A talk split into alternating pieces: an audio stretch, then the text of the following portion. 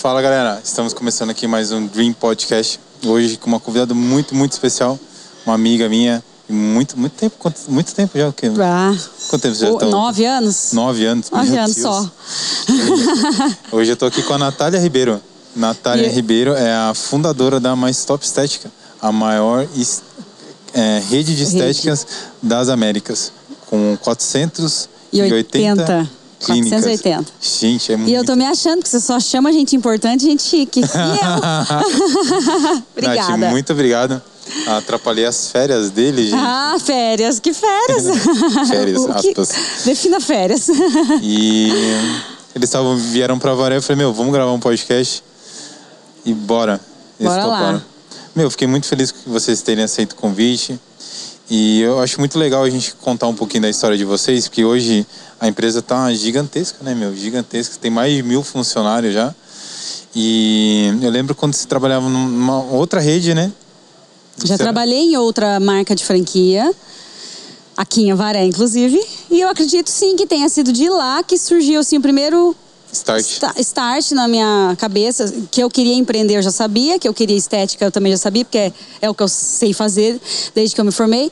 Mas uma franquia, com certeza, foi lá que começou a ideia, entendeu? Putz, que eu, legal. eu trabalhei dentro de uma franquia de estética por vários anos, acho que uns quatro anos. Comecei lá desde o primeiro dia, o dia que abriram as portas, assim. Então é o que eu sabia fazer, era o que estava mais fácil para mim, digamos assim. Então eu acredito que foi de lá que veio a ideia de ser uma marca, ser uma franquia. Meu, antes de você empreender, você, você se formou e aí você foi trabalhar como esteticista? Isso. Eu não falei certo? Como é que veio essa paixão pela estética em si? Na verdade, eu sou formada em fisioterapia. Olha só. Me formei em fisioterapia na UEMP, lá de Jacarezinho, no Paraná. E também me formei em História. Aí todos é- me perguntam, que, que tem a ver uma coisa com a outra? Realmente, não tem nada a ver. Mas quando, é só para explicar que quando eu entrei na faculdade de fisioterapia, era uma, era uma faculdade muito boa na época, acredito que seja até hoje, né? Mas faz tempo que eu não vou lá. Era considerado na época a quarta, o quarto melhor curso de fisioterapia do Brasil. E era uma faculdade é, estadual, então pública. E era só isso que eu podia fazer, porque eu não podia fazer uma faculdade particular. Então minha mãe falou: ou você passa na pública ou não vai fazer faculdade.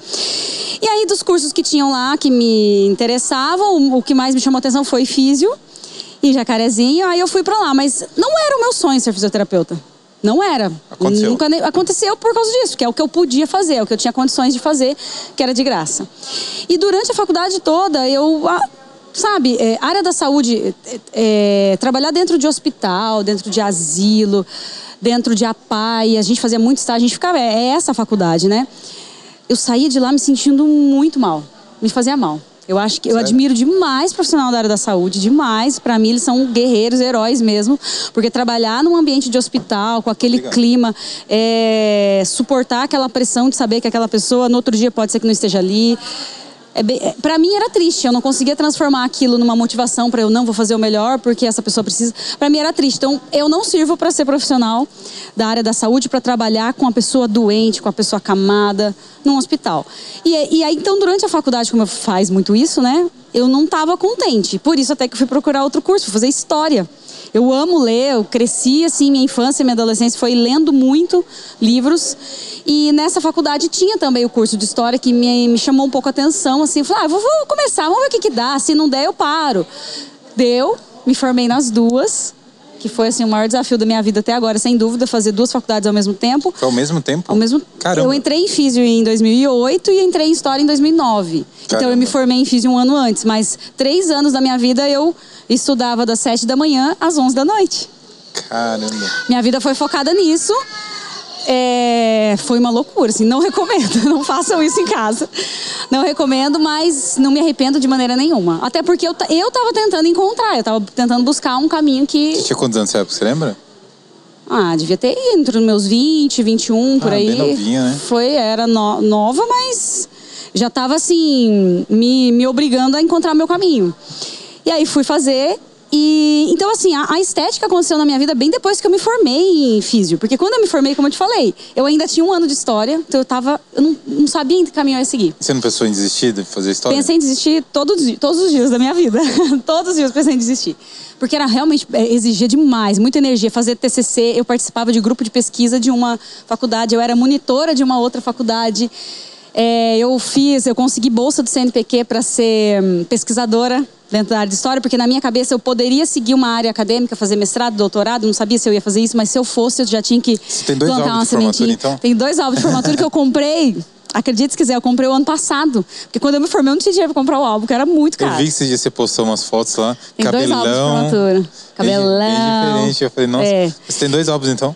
Tem dois álbuns de formatura. Ainda, ainda bem que deu certo. Ainda bem que deu certo, hein? Olha, pra mim, assim, pode ser que para ninguém tenha significado tanto, mas para mim, o dia que eu me formei na segunda foi um dos dias mais assim impactantes da minha vida. O, o dia que o meu professor, que chama Dr. Luiz de Castro, nunca vou esquecer daquele nome. Ele, já, ele foi meu orientador do meu TCC e ele que falou legal. que se eu quisesse fazer mestrado, ele ia me ajudar a entrar num, no melhor mestrado de história que tinha no Brasil.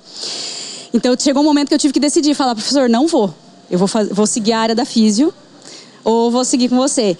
E aí esse professor que colocou o capelo, que chama, né, na, na, minha cabeça ali na hora de fazer o juramento da, da, formatura, eu chorei. Eu não sou de chorar, assim, principalmente publicamente, muito difícil. ainda mais de emoção, de felicidade, de tristeza a gente ainda chora. Mas eu chorei. Foi um alívio, né? Meu Deus, porque eu sei o que aquilo significou para mim, entendeu? E foi importante porque naquele momento eu senti assim, cara, eu acho que eu aguento bastante coisa, eu aguento bastante. Porque se eu conseguir aquilo que eu sei quão, quão difícil foi, eu lembro que eu pensei na hora, ah, pode vir o que, o que vier, eu vou aguentar. Eu acho que foi isso também que me deu um pouco de resiliência na hora de empreender, na hora de mudar de cidade. Eu já tinha passado coisas Meu, difíceis. Eu não, eu não, sabia que você tinha feito essa. Sabe, você me conhece há nove anos, você não, não conhece ainda. Dessa, que eu tinha que vir aqui. Dessa dupla jornada que você pois fez é. aí. Cara, e eu sempre tive assim como uma pessoa muito estudiosa. Que sempre, eu lembro que mesmo quando você trabalhava lá na, na, nem é mais concorrente, né? Mas na, na, clínica que você trabalhava, você sempre eh, mostrou essa paixão pelo estudo. Sim. Meu, isso é sempre é muito gostei. legal. É. Uma coisa que nunca foi dificuldade para mim foi estudar. Então, quando eu vim morar em Avaré, aí que eu me formei em história, me formei em fisioterapia, tava com as duas, é, os dois diplomas na mão tive a sorte, que eu falo que não é sorte, né? Pra, eu acredito muito em Deus. Ainda mais vindo de quem veio a proposta, né? Que foi da Karina. Acredito muito que Deus colocou ela na minha vida já na faculdade para ela me fazer essa proposta em algum momento. Que é me convidar para trabalhar com ela. Porque ela estava montando uma clínica de estética. E na hora eu pensei assim, cara, eu já estava procurando para fazer a pós-graduação na área da estética. Porque era uma pós que na época, dentro da fisioterapia, estava bombando. E, e, era, uma, era um curso novo, assim. E, era, e, eram dois anos de curso. E eu pensei, putz, já estudei quatro anos na faculdade, agora vou estudar mais dois. Então eu, eu, não posso errar esses dois de novo, entendeu? Até porque eu não tinha dinheiro e a pós é paga. Então eu falei, eu vou ter que é, acertar. Aí eu comecei a pesquisar o que, que essa pós de dermato funcional fazia e tal, tal, tal. E, e era muito a estética. Não só isso, tá? Mas muito era a estética que eu ia saber de lá, sair de lá sabendo fazer. Eu falei, quer saber? Eu acho que eu gosto desse negócio de estética pelo menos vaidosa, eu sempre fui, adoro, sempre gostei de me cuidar e tal, tal, tal. Me interessava, claro, por essas coisas, mas não sabia nada assim muito aprofundado, além do que a faculdade passa. E aí me matriculei numa pós-graduação, na época era também considerada uma das melhores pós-graduações de dermato funcional que tinha no Brasil, que fica em Curitiba. Lembrando que eu sou do Paraná, então da onde eu estava ir para Curitiba não era tão difícil, né? E aí nessa mesma época, quando eu estava para me formar em físio, eu, eu não podia ficar desempregada de jeito nenhum, porque minha família tinha acabado de falir a empresa dos meus pais. Meu irmão ah. morava no Pará, dormia em rede, ganhava 500 reais por mês. A gente passou a maior dificuldade da. Seus pais tinham uma empresa do quê? Meus pais, a, a, vida toda, desde que eu nasci, tiveram uma loja. Uma loja tipo bazar, que vende tudo. Que Nos legal. últimos anos vendeu mais roupa, era mais focado em roupa, assim. Mas era uma lojona, né? Já chegou a ser uma loja bem grande. Mas nos últimos anos dessa loja, por vários motivos, a gente começou a quebrar, literalmente faliu. E foi desesperador, assim, para nossa família. A gente sempre viveu normal. Nunca teve nada sobrando, mas também nunca faltou nada. Mas nessa época faltou. Caramba. E eu já era adulta, assim, né? Porque. Você eu... sabia que estava acontecendo, né, meu? É sabia que estava acontecendo e eu falei, gente, eu tenho que fazer alguma coisa a respeito. E eu não sabia o que fazia. Isso já começou até antes de eu entrar na faculdade. Caramba. Mas, assim, quando eu me formei mesmo, foi, assim, o o, o ápice do fundo do poço, se é que existe esse termo, entendeu? Imagino, né, meu? Tipo, você estava se formando em duas faculdades, meu, a dedicação sua ali, né? Em quatro anos, cinco, né, contando, né? Porque foi um uhum. ano da, de história mais. Cinco o anos. peso ali de você estudando diariamente, ainda mais o peso é, da obrigação de ter que dar certo. Dá certo, Entendeu? o negócio da sua família ruindo, Não, né? o negócio já tinha acabado. Aquele negócio não tinha mais como salvar. Imagina, imagina a pressão que você não tava e com é, você mesma. Eu senti muito isso nas minhas costas e eu não acho que é errado sentir isso, porque eu já era adulta. Se eu Sim. fosse uma criança sentindo essa pressão, tudo bem. Mas eu já era adulta, já é a hora de você sentir pressão é, da vida nas tuas costas. Você falou, meu, eu tenho que fazer alguma coisa aqui também, né? Aí o que passava pela minha cabeça todos os dias era, eu tenho que dar certo. E na minha cabeça, o que era dar certo? Ter dinheiro para sustentar ali, para ajudar a pagar o aluguel, porque a gente perdeu nossa casa, a gente teve que morar de aluguel na casa dos amigos dos meus pais. Nossa. E ah, isso foi assim trágico pra gente, sabe? A gente tinha nada. Vendemos carro, vendemos tudo. Dizer que passei fome é mentira, mas a gente não tinha dinheiro para quase nada por algum período da minha vida, sabe? Foi bem triste. E aí foi nessa época, e daí eu falei, gente, eu tenho que trabalhar, eu só tenho que trabalhar, seja lá no que for. Então eu não foquei em fazer o que eu gosto na época. Ah, eu vou fazer só o que eu gosto. Cara, eu tinha que ganhar dinheiro. E aí eu fiz me inscrevi para um concurso público que abriu na minha cidade bem nesse mês que eu me formei. Eu me formei em novembro, né? Foi a formatura. Em dezembro abriu esse concurso lá em Bandeirantes, Paraná, para fisioterapeuta da prefeitura. Pagava 712 reais. Eu nunca vou esquecer desse salário. E eu falei, 712 reais é melhor que nada. Me inscrevi, passei no concurso. Então eu não fiquei desempregada. Logo que eu me formei, levou ali uns dois, três meses para o concurso me convocar e já comecei a trabalhar. Você se formou em 2013 ou 2014, não foi algo assim? Do, me formei em Físio em 2011 e em História em 2012. Porque eu vi que esse dia você postou lá, né? Que você postou, ah, meu primeiro salário e tal. Meu primeiro salário era é, esse, esse daí. Você postou no já, lembrança do Facebook, né? É, eu até já tinha trabalhado alguns meses antes, mas era em clínicas assim que eu ganhava por dia. Ganhava pelo que eu fazia. E não era salário, e era, ganhava tipo 15 reais por dia, assim. E o dia que eu fosse. Fiz uns bicos ali depois que eu me formei, mas salário mesmo de cair tal dia na conta foi aí nesse do concurso público. E quando eu, quando eu recebi, eu fiquei tão feliz que eu postei no Face. E o Face me lembra todo ano naquele dia, que eu não me lembro mais o dia, né? É, Era lá pra é março, assim. Eu postei, né? É, eu vi. É lá pra Pô. março, eu postei meu primeiro salário. É, tá, não postei quanto era, mas eu tava feliz. e fiquei nesse concurso. Bruno, eu odiava, não gostava. Caramba. Porque olha, tinham vários fisioterapeutas, as físicas que já trabalhavam lá antes de mim eram maravilhosas. Inclusive, eu sei que tem uma que está lá até hoje, admiro demais o trabalho dela, chama Letícia. Só que assim, cara, é, foi a primeira vez que eu entrei em contato em fazer alguma coisa que eu tinha certeza que não era aquilo que eu queria fazer.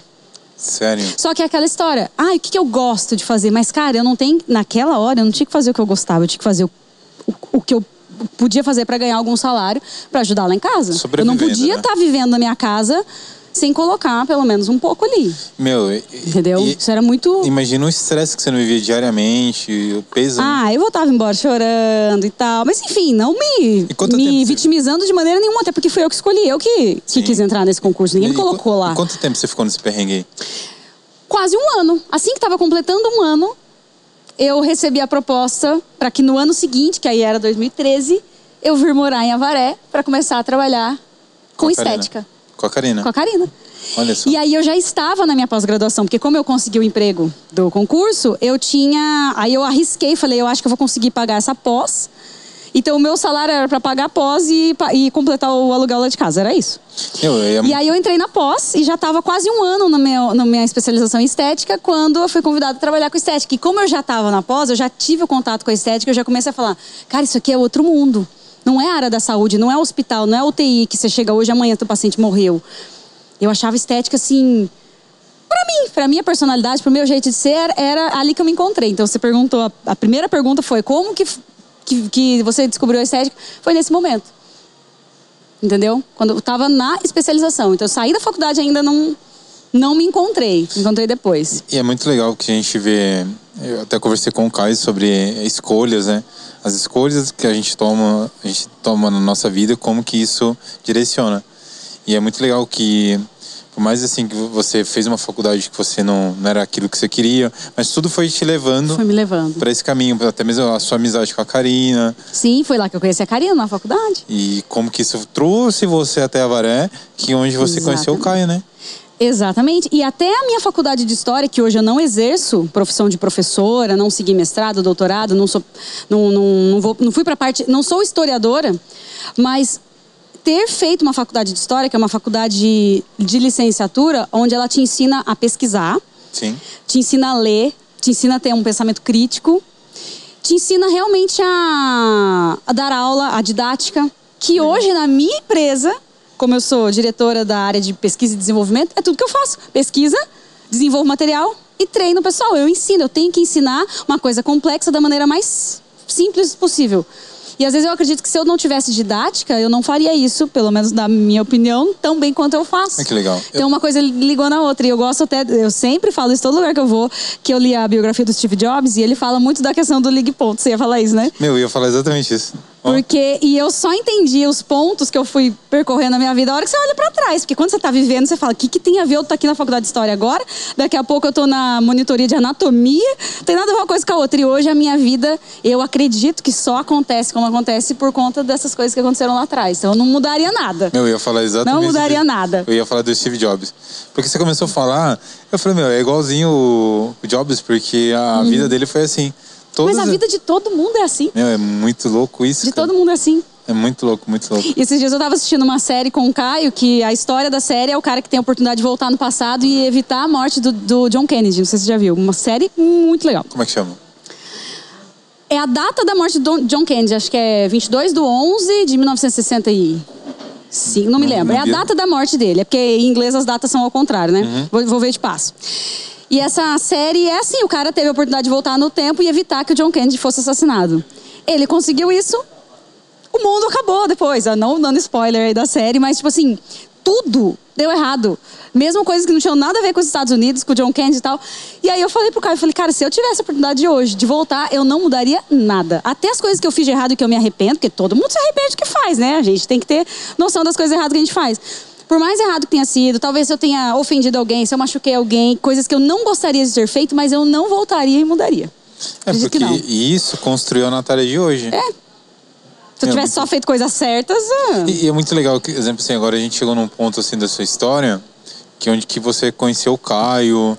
É, como é que foi esse, esse encontro de vocês assim? É, logo de início vocês se deram bem? Como é que foi, ou foi uma coisa assim? Porque é, eu sou uma pessoa que conheço mu- muito um pouco dos dois lados. E, e Você conhece muito, o Caio muito mais do que eu, inclusive. inclusive. E- E vocês são bem opostos em algumas linhas de pensamento. Até mesmo jeito de falar. Em, em vários pontos vocês são bem opostos. E no começo do relacionamento de vocês, assim, é, é, me surpreendeu, assim, o como que é, vocês sus- sustentaram mesmo o relacionamento. Porque o Caio tem uma linha de pensamento bem diferente da sua.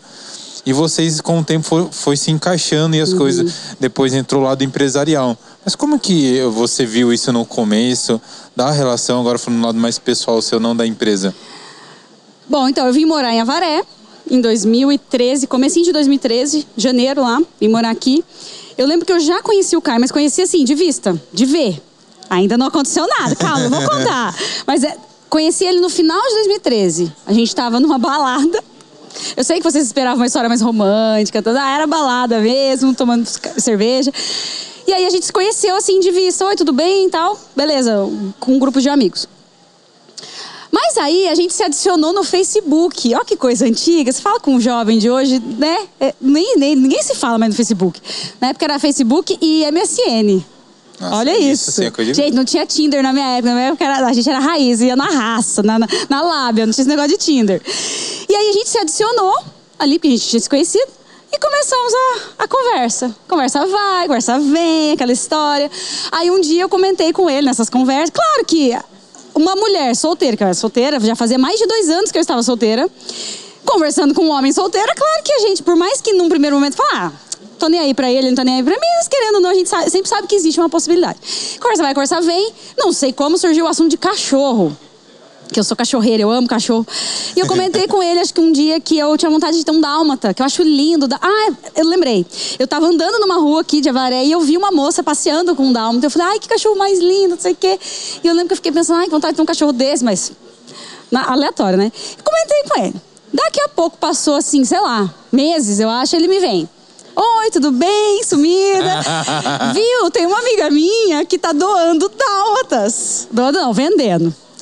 Mas como ela é muito minha amiga, talvez eu consiga um pra você. Você nem precisa pagar. E eu, ah, Nossa. interessante. Sempre quis. Ele, vai lá ver. É, é rua tal, é a fulana de tal, vai lá conhecer.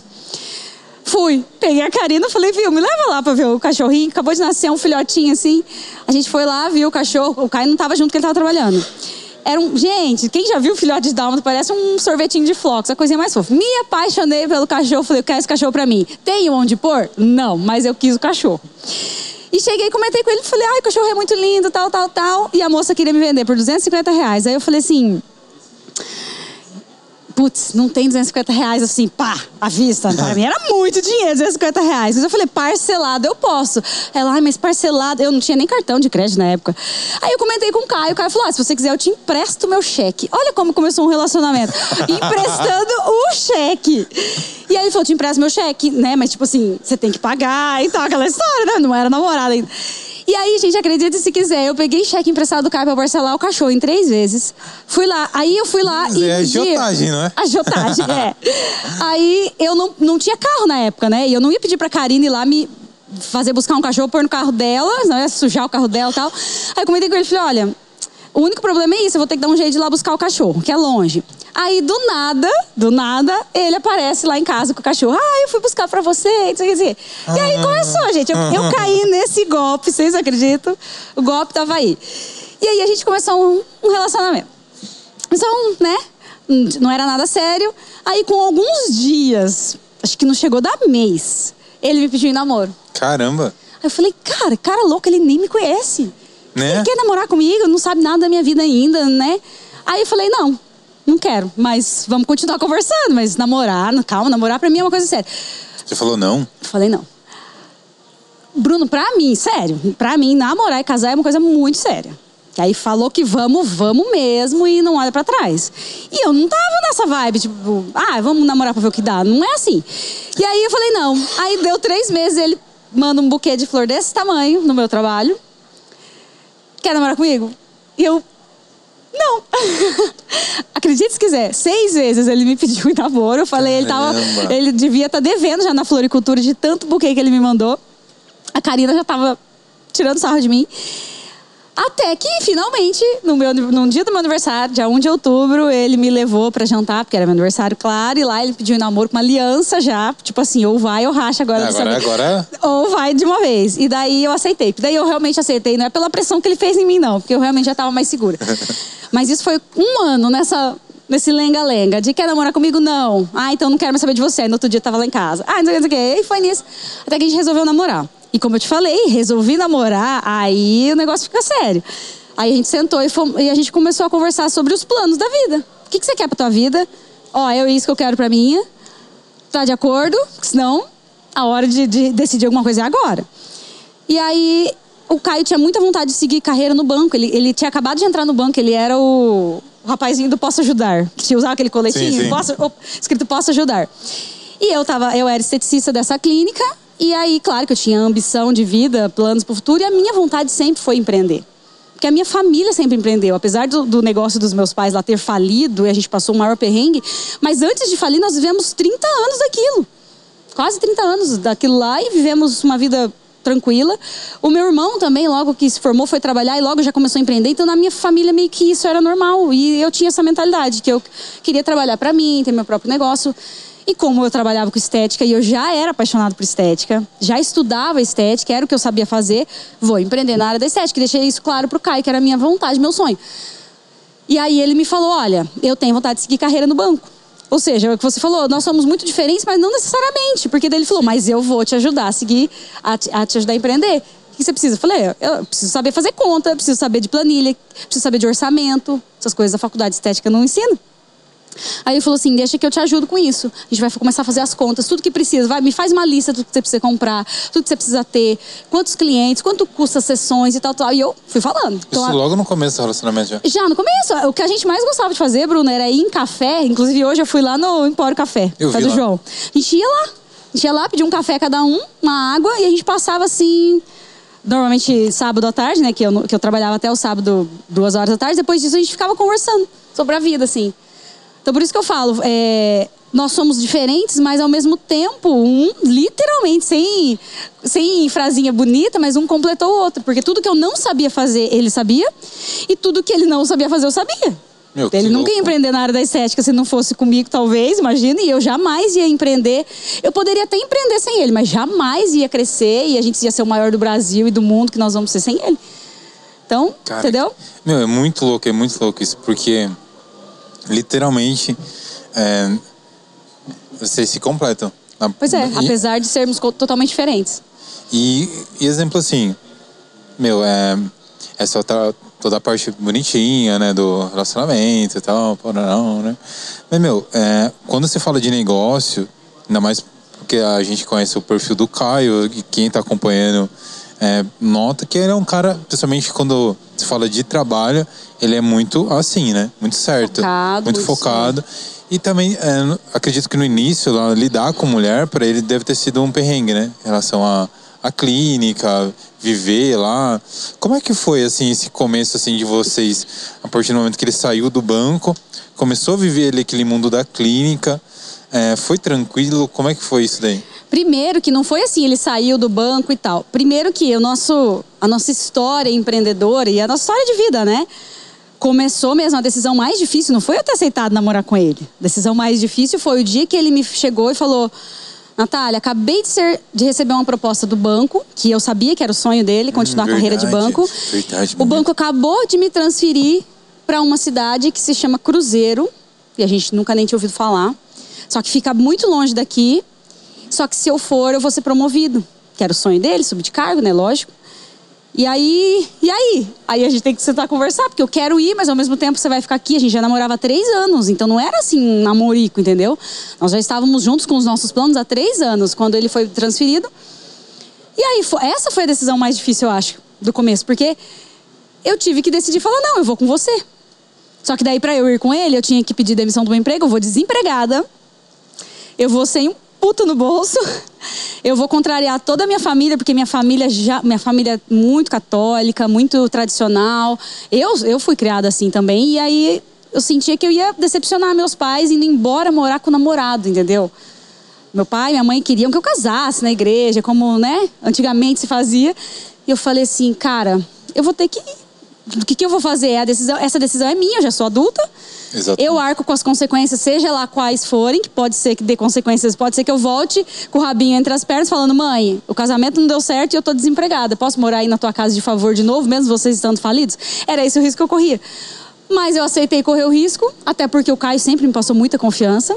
É um cara, como você falou, muito focado. Então, em nenhum momento eu tive medo de ir embora com ele, de ele me abandonar, de ele aprontar comigo, ou de dele não lutar pela gente, entendeu? Nenhum momento passou isso pela minha cabeça. Que às vezes eu percebo que tem mulheres que têm um pouco dessa, desse medo, mas porque o cara também não.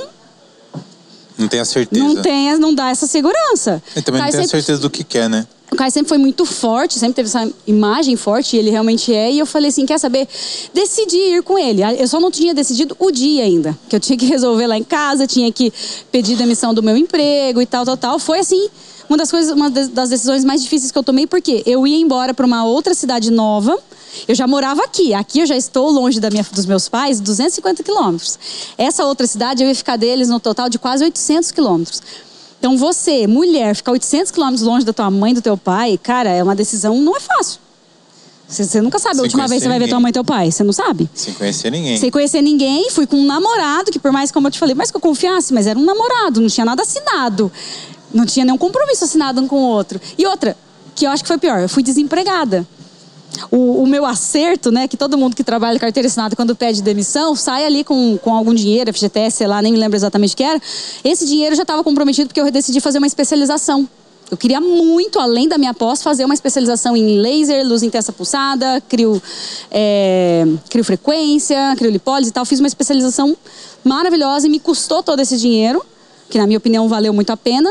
Então eu fui literalmente com a mão na frente e a outra atrás. E o Caio foi para esse emprego que apesar de ser um, um cargo acima, mas o salário dele era baixo, né? E, e, fui. E aí o dia, eu decidi, como que eu decidi? Eu lembro que eu pensei assim, eu vou sair do meu emprego, vou, vou, vou cumprir aviso, vou deixar aqui a, a empresa onde eu trabalho é, tranquila, não quero deixar ninguém na mão. Isso me, me torturava a possibilidade de deixar a Karina na mão algum dia. Meu Deus, eu tinha esse compromisso com ela como pessoa, não era nem como profissional. Então eu falei para ele, eu vou, vou, terminar aqui o meu compromisso, vou voltar para minha cidade lá em Bandeirantes e aí a gente vê quando eu vou para aí. Só que no, no, último dia de trabalho meu, aqui em Avaré, no meu último dia, o pai dele morreu. Você lembra que você estava lá? Do nada, papuf, pai dele infartou na, na, no, na mesa do café da manhã. E. Ai, até lembro, parece que quando a gente lembra, a gente vive tudo de novo, né? E aí o Caio já estava lá, que ele tinha ido antes, porque o banco manda ele antes para ver casa, onde vai morar e tal. E nisso ele veio correndo e o pai dele tinha morrido. E como foi de repente, como a ligação dele com o pai dele era muito forte, ele ficou muito mal, obviamente. E eu fiquei com dó, eu realmente fiquei com muita pena, apesar de eu saber o quão forte ele é, de deixar ele voltar depois dessa. O, banco deu ali para ele acho que uns cinco dias de luto, né? Ele teve que voltar. Eu, aquilo me doeu de ele, ele voltar sozinho, ficar sozinho lá. Eu falei, quer saber? Já estou desempregada mesmo, meu último dia de trabalho já foi. Depois eu converso com a minha mãe e com meu pai. O meu compromisso agora é com o Caio. Peguei minhas coisas e fui para lá. Nem levei tudo, nem fui de mudança, fui com mala. Fui provisório. E fiquei com ele lá quase um mês. E aí, para né, ficar com ele nesse momento aí, que não era fácil.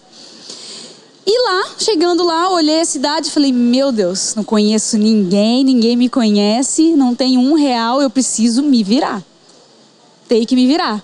E aí, como a gente já vinha daquele namoro de, de processo, né? Porque tudo cai tem que ter processo, tem que ter planilha.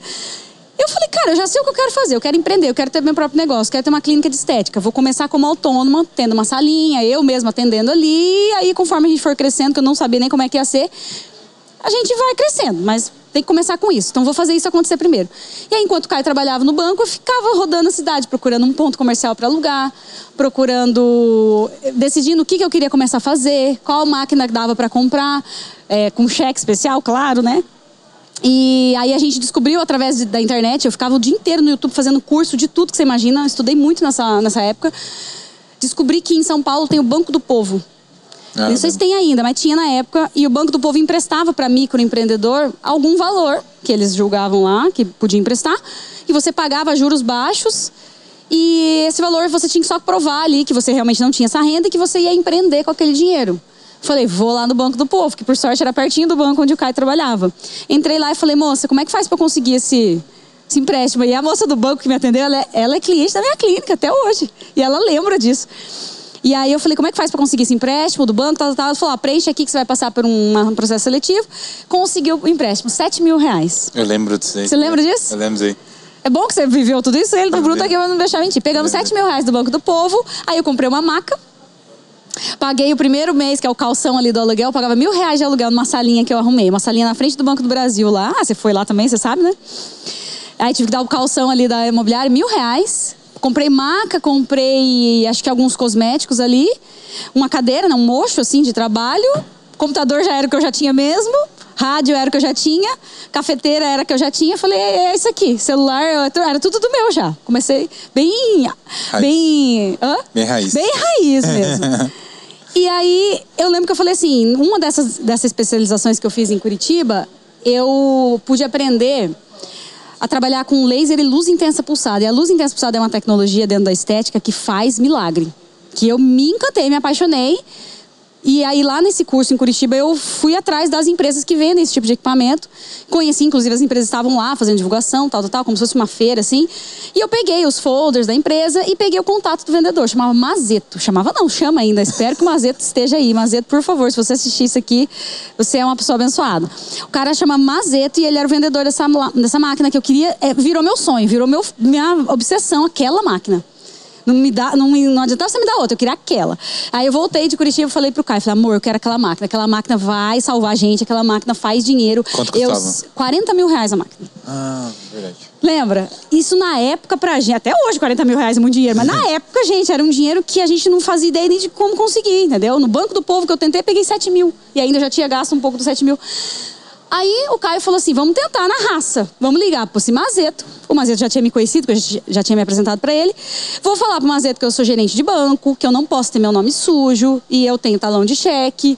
Se ele vende pra gente em 10 vezes, 10 vezes, 10 de 4 mil, no cheque, sem entrada. Aí eu falei pro Caio, pelo amor de Deus, você não tem vergonha de pedir isso? Aí ele falou assim, qual que é a alternativa? Eu falei, não tem. Eu falei, então vamos ligar pro Mazeto. Vai ser isso que nós vamos falar. O Mazeto vai fazer o Mazeto falar não. Óbvio que o Mazeto falou não de cara, mas a gente tentou, Mazeto, olha aqui, é, eu vou te dar cheque, 10 cheques de 4 mil, Mazeto, o meu salário é 4 mil. O salário do Caio era 4 mil. 4.200, se eu não me engano. Falou, Mazeto, se eu não pagar esse cheque, vai debitar da minha conta, eu sou gerente do banco. Eu não posso sujar meu nome, se eu sou mandado embora, eu perco o emprego. E eu não posso não pagar esse cheque porque é o meu salário. E aí, Mazeto, confia na gente, confia na gente, confia na gente, confia na gente. Olha, eu falo, Deus mandou uma luz em cima do Mazeto. Ele falou assim, então tá bom, mas demorou. Foi toda uma negociação, entendeu? Aí a hora que o Mazeto falou, tá bom, vou mandar a máquina aí pra vocês, vocês têm acho que 30 ou 60 dias para pagar a primeira. 30 dias para pagar a primeira. Eu tinha 30 dias para pagar o primeiro cheque. Então, o meu compromisso era com o Mazeto, cê... que podia vir aqui na cidade e pegar de volta. E meu compromisso era com o Caio. E, e você já imagina? tinha cliente na época? Não, a gente não tinha nem, não tinha nem alugado. Isso aí foi no mesmo processo onde eu ainda alugava o ponto. Ah, não, tal, não estava aberto ainda? Não. What? Só que eu confiava tanto em mim Fala, autoestima nessas horas ajuda. E eu confiava muito no equipamento. Aquilo fazia muitas coisas. Um equipamento fazia vários tratamentos. Então eu ia ter bastante coisa para vender, na entendeu? Época não tinha nenhuma clínica lá ainda. Que, aí eu tentei pesquisar na cidade se tinha alguém que fazia isso. Não encontrei, não sei se tinha, mas eu não achei. E aí? Aí eu falei, é isso aí mesmo. O Mazeto confiou, mandou a máquina pra gente. O dia que chegou, Bruno, o dia que chegou, e eu tirei aquela. Foi a segunda vez que eu chorei. Que é a primeira que eu te falei, né, lá. A, a da, da formatura da minha segunda faculdade. Acho que é a segunda vez que eu chorei de emoção mesmo, de cara, eu não acredito. Foi o dia que essa máquina chegou. E é uma máquina. Parece uma geladeirinha, assim. Veio numa caixa e tal. Aí eu tirei aquilo da caixa. Ela sai na rodinha, assim. Um, um carro saindo de uma concessionária. Aí eu comecei a chorar. Primeiro de emoção, de falar, eu não acredito que eu tenho uma máquina de 40 mil, mas na verdade não tinha, porque eu estava devendo ela. Mas, e de saber que o Mazeto confiou, porque que vendedor que vende 40 pau no cheque em 10 vezes sem entrada? Fala pra mim, isso não existe. eu acho que foi Deus também, Três loucos, tenho né? certeza. Três loucos. E outra pela emoção e por, aí a pressão nas minhas costas de novo de ter que fazer por onde, porque o Caio confiou em mim. Entendeu? Se não desse certo, o salário dele tá ferrado e ele ia perder emprego. Aí eu falei, cara, eu tenho 30 dias para fazer pelo menos 4 mil para pagar a máquina. Mais mil para pagar o aluguel e mais uns outros mil das coisas que eu tinha que comprar. Se eu, se eu fizer pelo menos para pagar tudo, já tá ótimo. Lucro, tirar para mim, aí é lá na frente. Mas eu queria, eu queria só pagar tudo. Primeiro mês a gente pagou tudo. E eu vou dizer para você, nem foi tão difícil. Ou é porque eu tava com tanto gás que para mim não tinha dificuldade. Nem foi tão difícil. Só que o que eu atribuo a isso foi eu ter metido a cara nas redes sociais. Por isso que eu coloquei pra gente falar depois de redes sociais, porque muita esteticista hoje vem me abordar no meu Instagram, muita mesmo, sabe? Vem me abordar no Instagram e eu tenho até um pouco dessa responsabilidade de falar, gente, não é fácil não. Eu posto aqui pra vocês o que dá certo, o que deu errado, eu não fico postando, não fico mostrando meus perrengues. Então não vão me seguindo achando que é fácil isso, mas é possível. Sim. E se você meter a cara na internet, você souber trabalhar nas redes sociais, que é a vitrine de graça, se você quiser pagar, você paga. Anúncios, mas pode ser de graça. Que que Isso, na minha opinião, que, que, que me colocou. Que, deu, que você acha que deu certo? Eu comecei a seguir todo mundo da cidade, todo, principalmente mulheres, para elas me seguirem de volta. Na época isso era mais fácil de fazer, hoje o Instagram dá uma barrada, né? Comecei a seguir as outras clínicas da cidade, comecei a seguir todo mundo que seguia salão de beleza, todo mundo que eu achava que podia se interessar por mim. E aí as pessoas começavam a me seguir de volta. Tipo, a cada 100 pessoas que eu seguia, 20 me seguiam de volta. Eu tinha até essas, esses números. Falei, que seja, então eu vou seguir Analytics. 7 mil. Aí me seguiam de volta e todo santo dia, Bruno, se você pegar lá meu Instagram antigo, que hoje o meu Instagram daquela época não é o que é hoje, é, é, o, clínica, é o da né? clínica. Né? Era todo dia. E na época não tinha stories, era só postagem em feed e Facebook também. Todo dia eu fazia vídeo. Então, todo o meu horário vago de agenda eu fazia vídeo. Aí comecei um dia, fiz vídeo. Comecei outro dia, fiz vídeo. E vídeo bem explicativo. Eu estudava para fazer o vídeo. Vídeo explicativo e eu odiava. Perguntar, ah, mas você gostava? Não. Então, todo mundo que chega para mim e fala, ah, eu não gosto de ficar me expondo. Eu falo, cara, eu também não gostava, mas precisava ganhar dinheiro. Eu tinha, tinha, tinha conta para pagar. E é o que eu falo de novo, já falei no começo. Quando você tem conta para pagar, você faz o que você gosta depois, entendeu? Eu acho que é importante fazer o que você gosta. Você só faz bem feito o que você realmente gosta. Mas primeiro paga as contas. Tinha conta para pagar, tinha nome do Caio para não sujar. E aí eu falei, vou fazer, não tem que gostar. Aí outra, você vai gostando, conforme você vai ficando bom, você vai começando a gostar, né? E eu comecei a estudar redes sociais. E hoje, até hoje, faço isso. Comecei a estudar marketing digital, é, técnicas de influência, comecei a estudar até fotografia e vídeo muito pouco, nada perto do que você sabe, mas comecei a estudar qual o melhor horário para postar, qual o melhor dia, é vídeo, é foto, sabe? É, o- e comecei a fazer do meu jeito. Como que é hoje, em por exemplo, assim, hoje vocês têm um time de marketing, é, Os melhores do Brasil, sem dúvida nenhuma, estão no nosso time de marketing hoje. vocês têm só lá em Cruzeiros, assim, mais de 80 pessoas Sim. direto. E como que você usa a sua rede social hoje? Qual que é o intuito? Porque, exemplo, assim, teoricamente você não precisa vender. Claro, precisa, a gente sempre precisa vender. Não, mas eu digo assim, você em si, exemplo assim, hoje você desenvolveu a linha do chá, né? Que é que tá- inclusive Sim. está aqui. Mas exemplo assim, é, a empresa em si, se você fizer stories ou não, vai ter, Sim. vai ter atendimento. Até porque anúncios de venda nem acontecem no meu Instagram, porque eu não gosto. Exatamente. No meu então, qual que é pessoal. o intuito do, do- dos seus stories, do seu público? Do, qual, qual que é o intuito de você ter um perfil? Co- Como que você usa isso? Pra mim, o intuito do meu é gerar essa conexão com o meu cliente. Quem é meu cliente? Eu tenho clientes de clínica, que é o cliente final, o cliente que vai na clínica, compra um creme, compra o chá ou compra o tratamento, e eu tenho os franqueados. Não. Então hoje eu percebo que se não todo mundo, a maioria, para comprar um produto da minha empresa, claro, vai lá na empresa, vai lá na Mais Top, liga para a empresa que vende franquias, mas eu percebo que todo mundo entra no meu Instagram para fuçar minha vida. E tá tudo bem, porque eu faço isso também. Quando eu vou num profissional, a primeira coisa que eu faço é deixa eu dar uma olhada no Instagram dele. E aí eu percebo que as pessoas querem ver a vida da gente. Entendeu? Querem ver como a gente pensa, enfim, e eu acho que isso é super normal hoje em dia, porque o Instagram é a sua vitrine. E querendo ou não, você compra a mais top, mas a mais top, você não compra a empresa, você compra quem está por trás da mais top, você compra é, quem fundou a mais top. Então hoje eu acho que o meu Instagram é muito disso, de mais inspiração, é, das pessoas realmente confiarem na marca por causa de mim. Entendeu? Eu não sou a garota propaganda, porque eu não sou famosa, não sou da Globo. Mas eu acho que eu sou aquela pessoa que passa a confiança da marca. Pelo menos é isso que eu tento para as pessoas confiarem. Ó, confia em mim e, consequentemente, na Mais Top, porque a Mais Top é minha. Entendeu? Então, não- se você confia em mim, se você sabe que eu sou honesta, se você sabe que eu sou correta, não tem como a minha empresa não ser, porque ela é minha, eu que criei. Então, eu acho que o Instagram conecta as pessoas nesse sentido. Eu gosto de seguir pessoas no Instagram para isso. Sabe? Às vezes a pessoa é um, um puta de um médico, sabe tudo, tem PHD e não sei o quê, mas eu quero ver, deixa eu ver como é que ele trata o filho dele, deixa eu ver como é que ele é com a esposa dele, entendeu? Como é que é o estilo de vida dele, ele, ele faz o que ele prega. Acho que isso é muito importante também.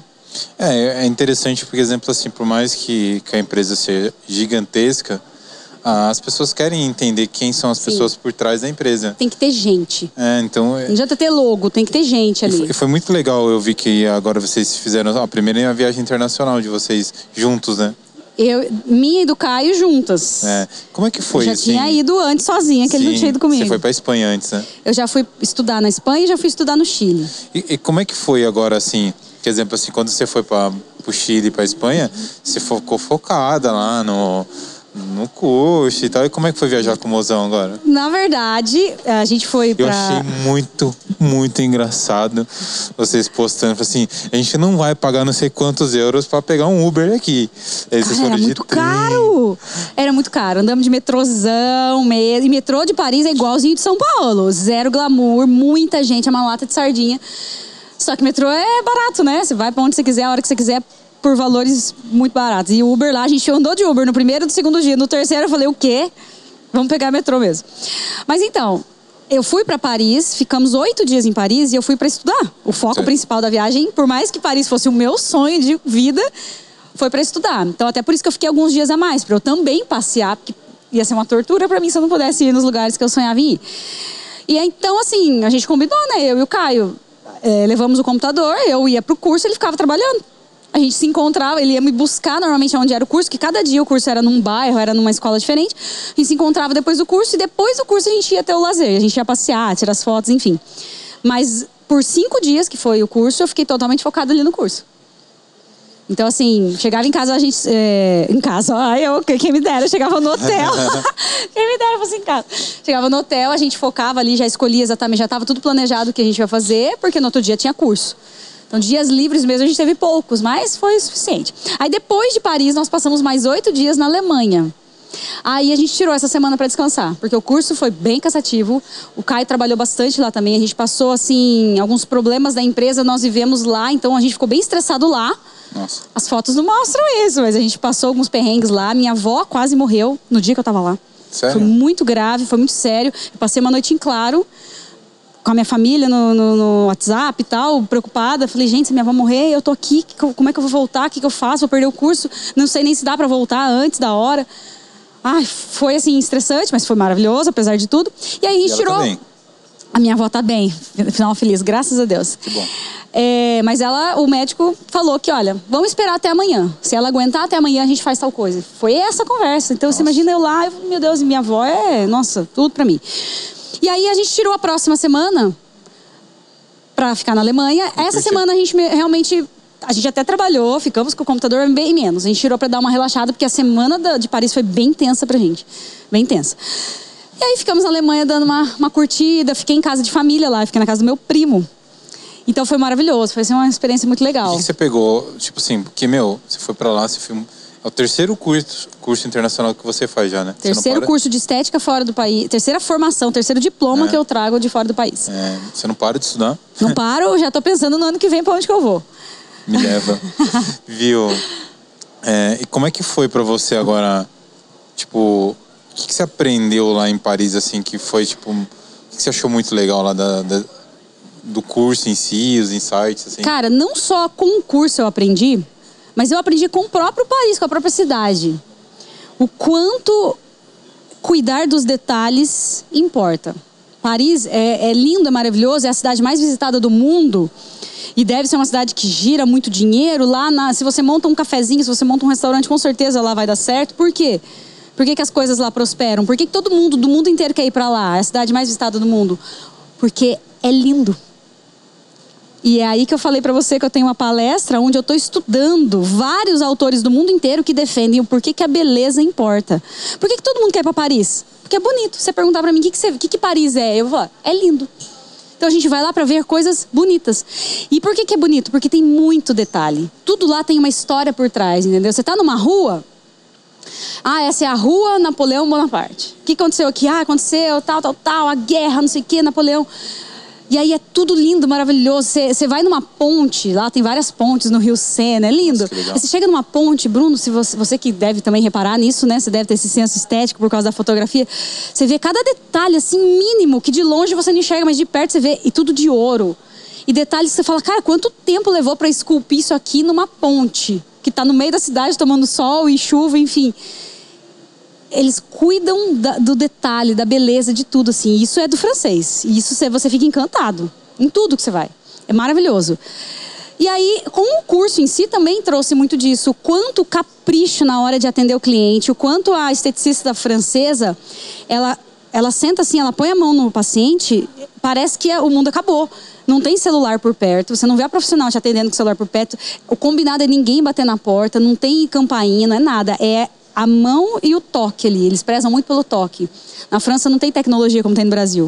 O Brasil é anos-luz avançar à frente em Tecnologia. tecnologia de estética. Lá você fala os nomes das tecnologias que a gente tem aqui, simples. Lá eles nunca nem ouviram falar. Mas- Lá é, é- é toque, Mas em manual. relação ao, ten- ao atendimento, atendimento, o deles é perfeição. E, e é o que, que é o perfeito? Que eu falo, o atendimento deles é lindo, é a beleza. A beleza não é só no que a gente vê de coisas concretas, é o jeito que a, que a esteticista te atende. Eu tive o prazer de ser atendida lá em dois spas de luxo. E eu, lógico, né, além de, de querer curtir aquele momento ali, eu fiquei reparando em tudo isso. Falei, cara, olha o jeito que ela pega a toalha e ela dobra a toalha em cima do meu rosto.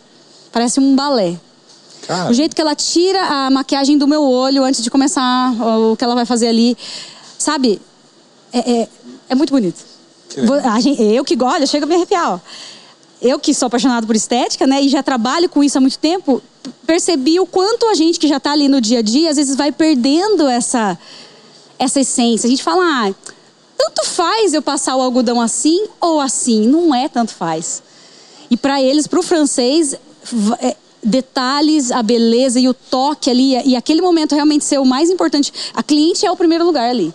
Então isso eu trouxe para mim, para minha vida, e não só na profissão, né? Isso você leva para tudo. Eu tô aqui com você agora, eu tô aqui com você agora, entendeu? E é mais difícil a gente fazer isso na nossa geração que está com celular, que está com internet, vários estímulos de todo lado, né? E eu trouxe isso para minha vida e para Mais Top. A gente vai ter o ano que vem, eu estou montando um treinamento para Mais Top para todas as esteticistas da rede. irem fazer um treinamento comigo lá. É, o treinamento vai se chamar Spa Francês. Não, não decidi ainda quantos dias vou precisar para isso, mas além das técnicas, que a gente vai aprender novas técnicas de massagem e tal, eu vou passar para elas, eu vou tentar passar para elas, espero conseguir essa, essa cultura francesa de atendimento de estética. Entendeu? De todo mundo é, entender que aquilo ali é um momento muito importante mesmo, entendeu? Caramba, que legal. E eu, vou, e eu acredito vai que isso. Vai trazer um pouquinho de Paris pra galera trazer um pouquinho de Paris para todo mundo. E eu tive, e eu tive a oportunidade de levar comigo. Isso foi uma das coisas mais emocionantes, assim, mais importantes para mim, mais do que levar o Caio comigo, mais, mais, porque o Caio nem queria ir, eu tive que arrastar ele, ele não queria ir viajar. Mais do que levar o Caio comigo, eu levei duas esteticistas da rede. Ah, é verdade. Uma, inclusive, daqui de Avaré e outra de Itajaí. Elas ganharam. Eu não levei porque eu quis levar elas e não quis levar outras. Eu não levei porque elas pagaram por isso, não. Elas foram, elas não gastaram um centavo para ficar oito dias em Paris fazendo o melhor curso de estética que existe ido, no Brasil. E por que, que elas ganharam isso? Porque elas bateram as metas e os recordes da rede inteira. Então elas mereceram. Então eu falei para elas isso. Falei, meninas, mais do que eu estar aqui hoje, que para mim é importante chegar nesse momento da minha vida que eu tenho condições financeiras de estar aqui depois dos perrengues que eu já passei na vida, hoje eu estou em Paris. Mas é muito mais relevante para vocês que vocês ganharam estar aqui. O mérito delas era muito maior do que o meu. Porque se você trabalhar bastante, você ganha dinheiro e vai conseguir ir. Se você parcelar em 10, você consegue ir.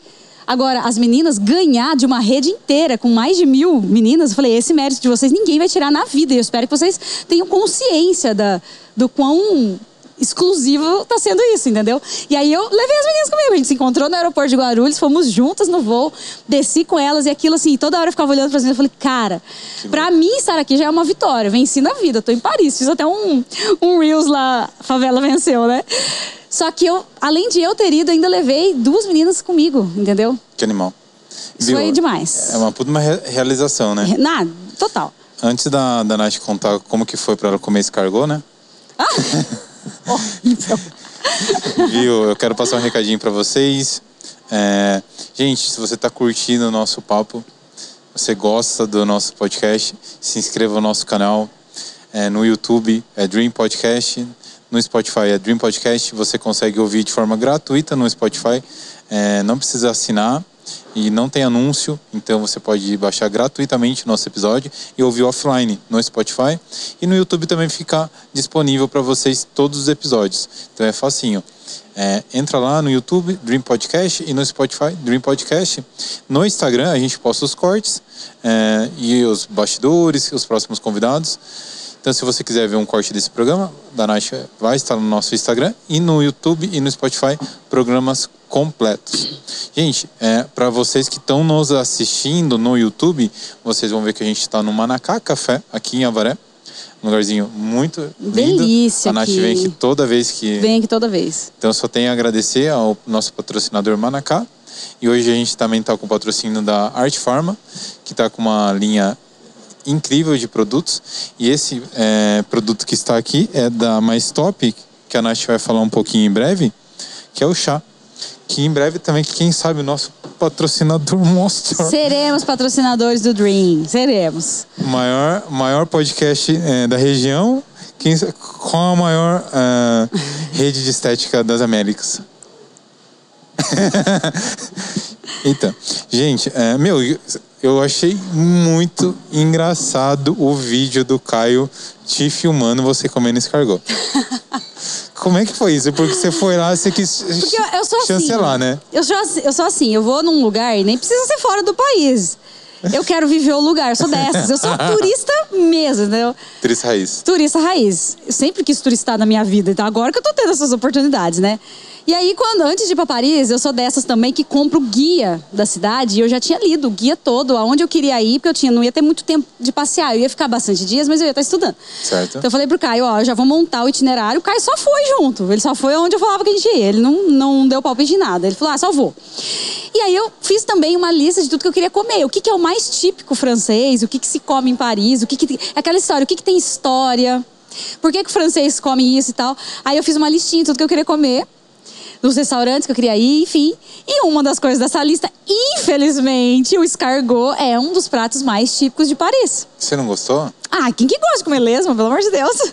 Cara, e... E aí eu falei, eu vou comer escargot. E aí fomos numa, num restaurante lá, na Champs-Élysées, chiquérrimo. Abri o cardápio e vi lá, escargot. Falei, é esse mesmo. Aí eu falei, amor, vamos dividir. O Caio, você é louco, eu vou pedir uma batata frita e um hambúrguer. O Caio, não, jamais, que ele, ele não tem essas experiências gastronômicas. Eu falei, vou comer esse tal desse escargot. E aí? Pedi. E aí que deu aquele vídeo, né? Porque, pelo amor de Deus, fiquei com fome o resto do dia, né? Ah, hum, valeu a experiência. Come- não comeria de novo, mas se eu não tivesse comido, eu ia voltar, eu, eu teria me arrependido, entendeu? Mas qual que você gostou mais? O escargot ou a carne gelada na Alemanha? Deus que me não, escargou, escargou. Alemanha, alemães, me desculpem, mas olha, o gosto, o paladar de vocês é muito diferente do nosso. Você recebeu uma carne gelada lá, né? Carne de porco fria, mas gelada, parecia que tinha acabado de tirar do congelador será e, que- e meio crua, meio crua. Não, era assim mesmo. Meio crua e linguiça crua e salame cru, assim, com Eita. tudo frio e tudo com curry, que é um tempero que aqui no Brasil a gente tá muito acostumado. Se põe, põe só uma pitada. Bem Lá é toneladas. Assim, ó. É, e... Não. Viu, você falou um pouco da, dos padrões de beleza, você falou um pouco de Paris. Como que você vê isso hoje que você, você deve estudar muito né, sobre isso? Estudo. É, principalmente hoje com as redes sociais. é, como que você vê isso? É, Até mesmo acho que é o lance da, da sua palestra, do curso que você vai dar. Como que vai ser? Como que você vai abordar isso?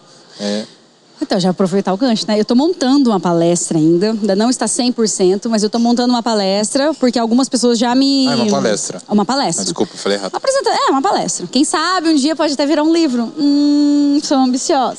Porque algumas pessoas vieram me abordar ao longo desse ano. Acho que esse ano eu dei três palestras. Que legal. E aí eu tive que meio que montar alguma coisa para determinado evento, e meio que em cima da hora e tal. E eu pensei comigo, cara, eu já tenho que ter uma palestra pré-pronta. Claro que eu não vou falar a mesma coisa em todo lugar, lógico Sim. que não. Mas tem coisas que eu gosto sempre de falar, que são as, as bandeiras que eu defendo, as ideias que eu tenho, que claro que eu posso mudar a qualquer momento de ideia, estou aberta, mas tem coisas que eu acho que são tem coisas que eu acho que são importantes. E aí eu comecei a montar uma palestra, e por enquanto o nome dessa palestra é A Beleza Importa. Porque eu comecei a estudar algumas coisas nesse último ano. Eu, eu foquei muito em estudar é, imagem, é, consultoria de imagem, é, estudo de imagem. E comecei a estudar bastante sobre autoestima. O que, que é autoestima? Comecei a estudar sobre- bastante sobre conceitos, inclusive da filosofia. Tem o conceito o que, que é estética, o que, que é beleza, o que, que é. Enfim. E aí eu comecei a falar, nossa, isso aqui é muito legal esse conceito, eu tenho que falar isso para os outros. Aí eu fui montando uma palestra. Essa palestra se chama Beleza Importa. O ano que vem eu já tenho marcado acho que duas palestras, uma no, no maior congresso de estética que tem no Brasil, que para mim vai ensinar a vida de novo.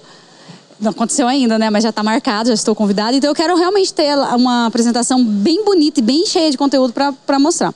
E, e eu falo lá que a beleza importa, porque, como eu te falei de Paris, por exemplo, assim, você chega numa mesa, tem um guardanapo dobrado em forma de cisne. Precisa disso? O guardanapo vai secar minha boca, vai fazer a mesma função. Por que, que eles fazem isso?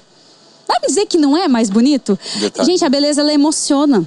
A hora que eu vi a torre pela primeira vez, o Caio estava junto, ele não vai me deixar mentir. As meninas daqui estavam juntos, cara, é- você fica assim, ó. Fui caipira mesmo lá em, em Paris. Eu fui bem caipirona. Eu ficava assim, ó, babando em tudo. Porque é tudo muito lindo. E eu falo, cara, se essa torre não fosse tão bonita, não tinha tanto turista nesse lugar. É, eu, eu teve um, Não tinha. Não era tão cara a passagem aérea pra chegar nessa cidade. Um- É por causa da beleza, teve você um entendeu? stories que eu vi do Caio, você falou de ser bem caipira. Ele falou assim, olha como é grande aqui, ó. A avenida é grande aqui, ó. Daqui até ali é grande, é grande. Eu falei, eita. Não, a gente foi caipirão. Viu, mas quando você fala do lance da beleza importa, é, você entra também no, no lance, assim, de, de- dos padrões de beleza? Como que é isso? Entra no, no, no quesito que eu quero Nos padrões de beleza que eu digo, que, que a sociedade imprime, claro. Pois é, aí que tá uma questão. Eu sempre falo para minha cliente, para minhas amigas, né? Cara, você tem que estar dentro do seu padrão. Esse negócio do padrão da Gisele Bündchen, o padrão da Paniquete, o padrão da Anitta, não é o meu, né? Mas você tem que... O porquê que é importante você, dentro do seu padrão, dentro da sua realidade, inclusive financeira, você cuidar. Porque tem mulheres que falam assim: ah, como eu já estou longe do padrão da mulher da televisão, eu não vou fazer mais nada, eu não vou pôr um brinco, Eu não vou pôr um perfume. Por que, que eu vou fazer a minha unha? Então são coisas acessíveis que e é isso que eu falo que é essa beleza que importa, porque faz diferença. Ai, por que, que eu vou pegar uma pinça e eu mesmo vou aqui deixar minha sobrancelha um pouquinho mais arqueada? A gente sabe, segundo visagismo e estudo de imagem, o quanto a mulher fica mais elegante, mais sexy com uma sobrancelha assim. Tem mulher que às vezes pensa: ah, pra quê? Não vai custar nada, custa uma pinça.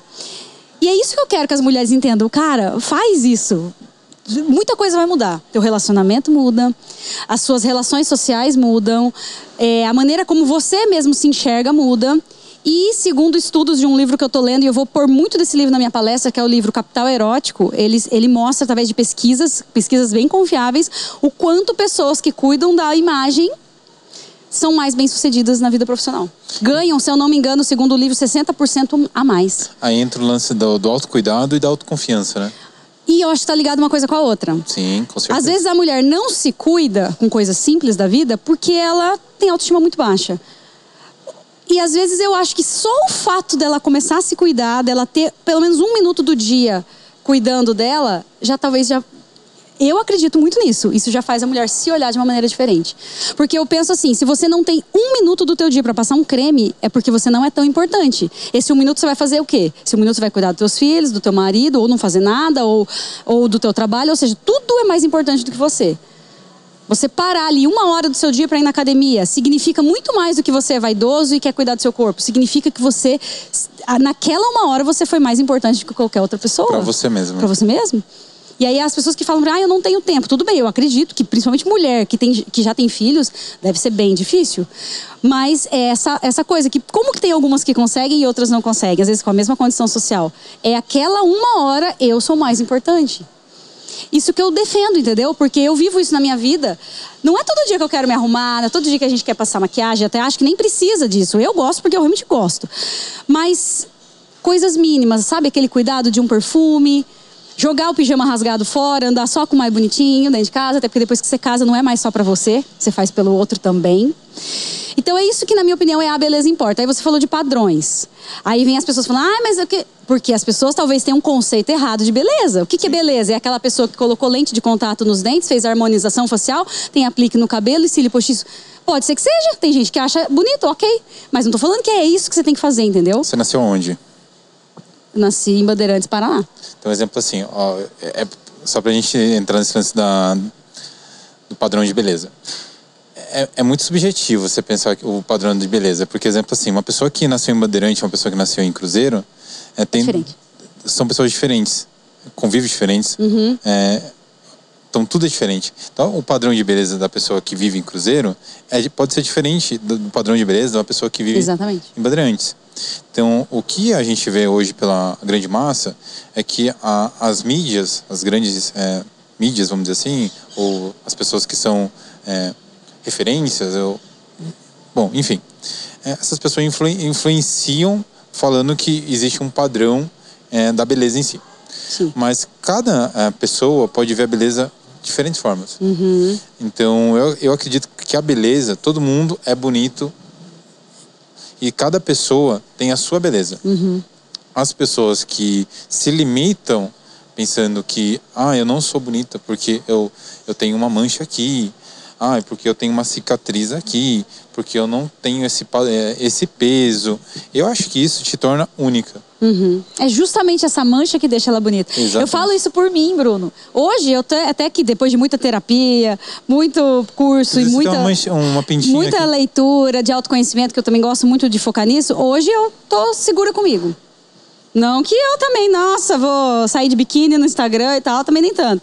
Mas eu me gosto, eu olho no espelho, por enquanto eu tô gostando do que eu, do que eu vejo. E se eu não estou, eu, eu faço alguma coisa para mudar. Sim.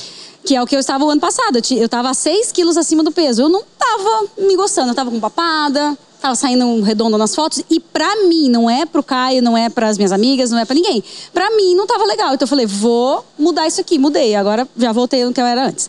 E tô feliz por enquanto até a gente arrumar outra sarna pra coçar. É, mas o que eu quero dizer, o que, que, que, a gente estava falando mesmo? Sobre, sobre, os padrões. Os padrões. Que o que é bonito hoje não vai ser bonito daqui 10 anos. 10, 5 anos. O que é bonito hoje não era bonito na época da minha mãe. Exatamente. E o que é bonito aqui no Brasil não é bonito lá em Paris. E eu pude ver isso. As mulheres lá se vestem, se maquiam totalmente diferente da gente. O que é bonito aqui não é bonito no Japão. Aqui a gente acha bonito bronzeado. No Japão é horrível uma mulher bronzeada. Eles acham feio demais, vulgar demais uma mulher com marquinha de biquíni. E aqui a gente quer isso o tempo todo. É... O que é bonito para mim não é para você.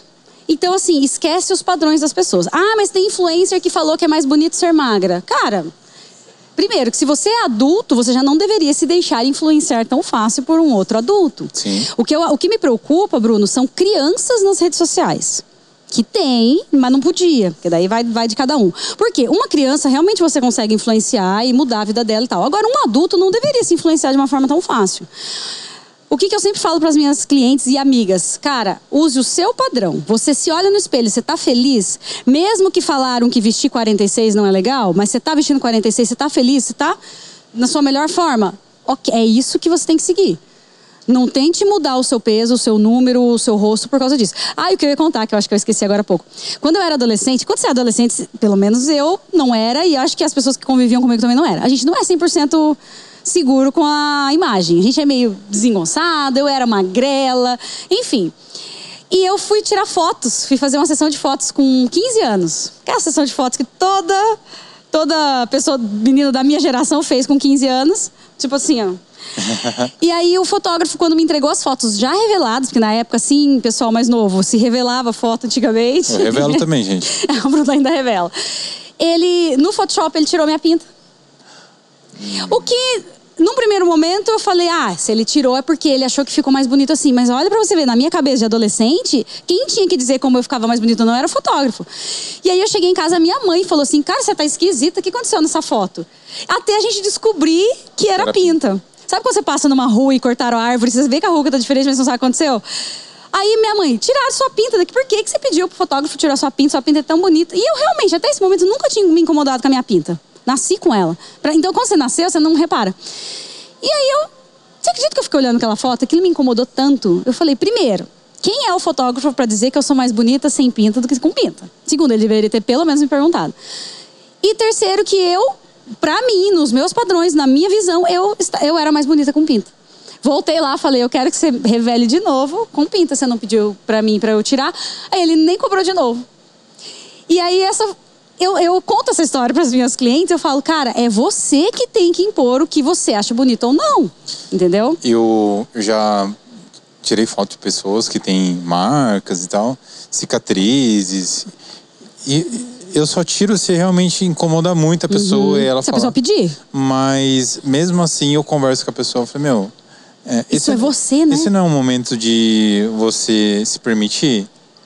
Porque pensa o seguinte, meu, é, do mesmo jeito que você nasceu com uma pinta aqui, tem gente que pode, pode nascer com uma pinta aqui, ou uma pinta aqui, não sei. Uhum. Ou um nariz assim, etc. Meu, você é assim. Exatamente. Meu, é muito mais é, confortável e, e o mundo agradece você se aceitar e você seguir sua vida uhum. que você ficar se martirizando por conta de um, uma coisa tão pequena. Enfim, meu, é, a gente falou sobre muita coisa legal muita. Eu ia te perguntar um pouquinho sobre o futuro da empresa, mas eu queria que você falasse só um pouquinho antes do chá, que foi uma coisa, uma, acho que foi um, um grande divisor de águas foi. seu dentro da empresa. É, que foi, foi uma ideia sua, né? Foi. Eu Como... sou chazeira desde sempre. Como que foi isso? Desde adolescente, desde quando eu estudava pro vestibular, assim, eu gostava de fazer chá, porque eu não sei fazer café. Meu café é horroroso, então eu tomava chá em casa. Pegava lá o chazinho da minha mãe, o mate leão, e ficava fazendo. E eu sempre gostei de tomar chá, principalmente gelado. Minha, minha vibe é o gelado. E, e eu sempre tomei chá. E quando eu comecei a trabalhar na internet, ficar mais no, no, no Instagram, todo, todo dia eu tava tomando chá no meu escritório, que era todo dia, eu fazia na garrafinha desse tamanho, tomava litros de chá por dia, eu postava, ó, oh, gente, por chá e tal. Aí as clientes, ai, que chá que é esse? Eu indicava a marca do chá que eu tinha comprado lá do, do supermercado. Chá que é esse? Que chá que é esse? Ah, eu comecei a tomar chá por tua causa. Ah, eu peguei o hábito do chá. Ah, esse chá me fez bem. E eu comecei a falar. Por que, que, eu não indico o meu próprio chá? E, porque, e outra, às vezes eu tomava vários chás e eu implicava com o chá. Eu falo, cara, esse chá é muito fraco. Pra mim, assim, porque eu sou louca do chá, sabe?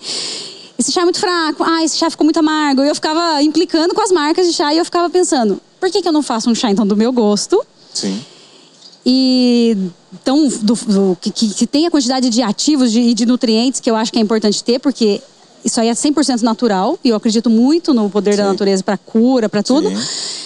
E aí, do meu gosto, enfim, e da minha marca. E foi a primeira, o primeiro produto da marca mais top que a gente lançou. Agora a gente já tem outros, que são as cápsulas, as cápsulas da beleza. Tá vindo aí linha de cosméticos, mas esse foi o primeiro. Então eu falo que é o meu filho. Levou mais de um ano.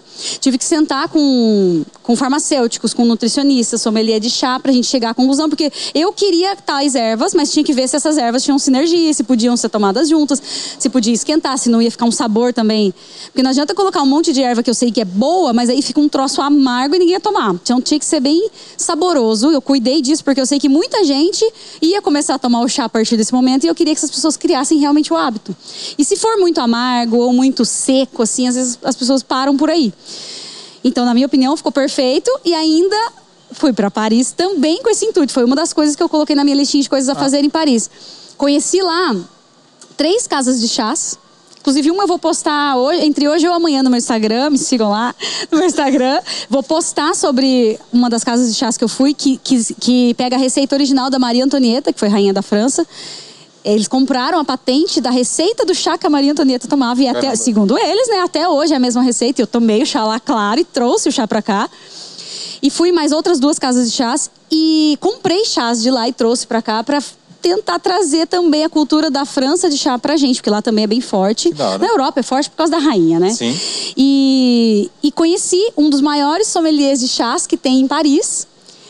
Chama Cris, não vou saber se pronunciar o sobrenome dele, que é um sobrenome bem diferente pra gente assim, mas chama Cris.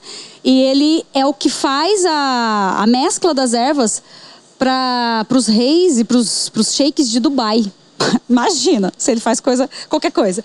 E a gente teve a oportunidade de almoçar com ele e ele nos deu um frasco de cada um dos chás que ele produz. Não manda para o Brasil ainda, mas ele está tentando contatos no Brasil para mandar, porque é, o chá bem gourmet mesmo. É, é, a gastronomia do chá. Ainda é assim como eles falam. Olha que bonito, né? Legal. O francês cuida até do como eles falam o produto dele. Você fica, cara, eu quero tomar esse negócio. E eu trouxe de lá para cá o chá, trouxe as ideias dele e a gente vai trazer assim algumas ideias para mais top com certeza. É, já vou sentar com, com a nossa empresa de chá voltando agora de janeiro e eu já vou pôr na mesa tudo que eu quero que aconteça o ano que vem para chá. Então isso para a empresa vai ser muito legal. O que, que você está planejando do lado pessoal seu aí para o ano que vem? Além Cara, do casamento. Hoje me além do casamento. Hoje me perguntaram isso no meu Instagram, eu não consegui responder. Você acredita que eu fiquei uns 15 minutos olhando para a tela do meu celular? Eu falei, não sei. Não é que eu não sei, é que tem tanta coisa que eu quero. Primeiro, terminar essa palestra e começar a dar palestras de uma maneira bem mais profissional. Que legal. Porque esse ano eu fui convidada e eu amei a experiência. No primeiro momento eu fiquei pensando, cara, o que, que eu vou falar? Será que eu tenho tanta coisa importante para falar assim? Cara, eu já li tanto livro, eu já vivi tanta coisa, já escutei tanta história na minha vida dentro da estética que eu acho que eu tenho coisas que dá para falar que podem ajudar algum, alguém. Então eu tô terminando essa palestra, terminar ela e fazer ela em lugares para o maior número de pessoas possível é um dos objetivos do ano que vem. Quero concluir, quero começar e concluir uma pós-graduação, que é um dos meus sonhos com o Laio Ribeiro. Um sonho profissional. Quero ir para outro país, trazer experiência estética de outro país de novo. Ainda não decidimos o país, porque preciso achar os cursos de lá, pesquisar curso, tal, como é que vai ser. Legal. Tem a questão do Covid, se vai estar tá podendo viajar ou não, espero que sim, né? Mas vai ter isso, sim. mas eu pretendo sim o ano que vem ir para mais um país trazer conhecimento de lá. E colocar na mais top para os franqueados, para quem já está na mais top para os franqueados, uma universidade da estética. Eu Caramba. quero que tenha lá conteúdo suficiente para as meninas que passarem por, pela, pela trilha de conhecimento dessa universidade online, que é, que é disponível somente para quem é da rede, que as meninas saiam de lá realmente com conhecimento equivalente ao de uma faculdade, ou até mais. Porque na faculdade, às vezes, não passa a experiência de vida estética, a experiência de clínica ali do dia a dia. E além do conhecimento, eu quero passar a experiência para elas também isso vai me tomar um tempo, mas o meu objetivo do ano que vem é terminar isso. Entregar uma universidade de estética equivalente aí realmente a uma faculdade. Para os franqueados e para a equipe. Meu, é, eu achei muito legal a, a mudança que você teve, é, visual até recente. É, dá para ver que você mudou, você mudou é, sua paleta de cor, você mudou o cabelo. Você achou que eu mudei? Você ah, reparou? Então é legal assim porque a gente não se vê tanto, né, é, pessoalmente, mas a gente vê mais pela rede social porque é bem longe, é cruzeiro.